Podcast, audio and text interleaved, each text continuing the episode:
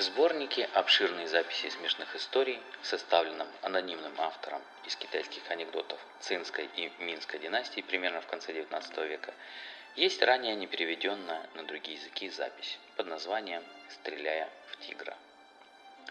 Одного человека схватил в пасть тигр и убежал. Его сын, взяв лук, побежал за ним, натянул тетиву и только собрался стрелять, как отец на расстоянии из пасти тигра стал наставлять сына – «Сынок, ты стань тверже, когда будешь стрелять, чтобы ненароком не повредить шкуру тигра, а то за нее никто хорошую цену не даст».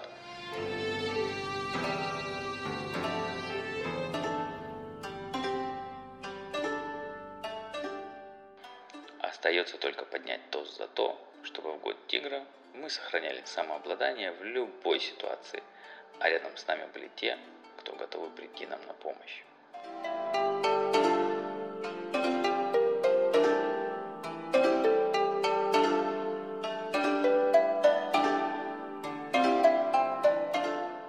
Том же сборнике есть еще одна история про тигра под названием «Погашение долга».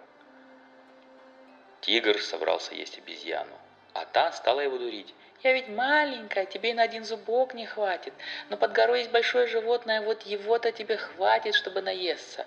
Я могу тебя туда отвезти». Пошли они вместе под гору, а там их увидел олень который подумал, что это пришли его есть.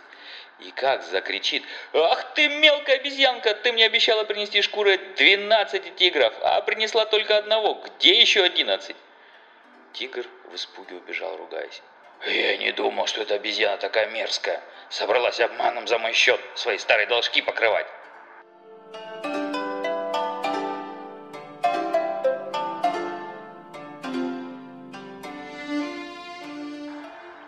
Выпьем за то, чтобы в любой ситуации быть находчивым, как обезьяна, и изобретательным, как олень. С Новым годом, с годом тигра, Хунием Хайле. Всем пока-пока.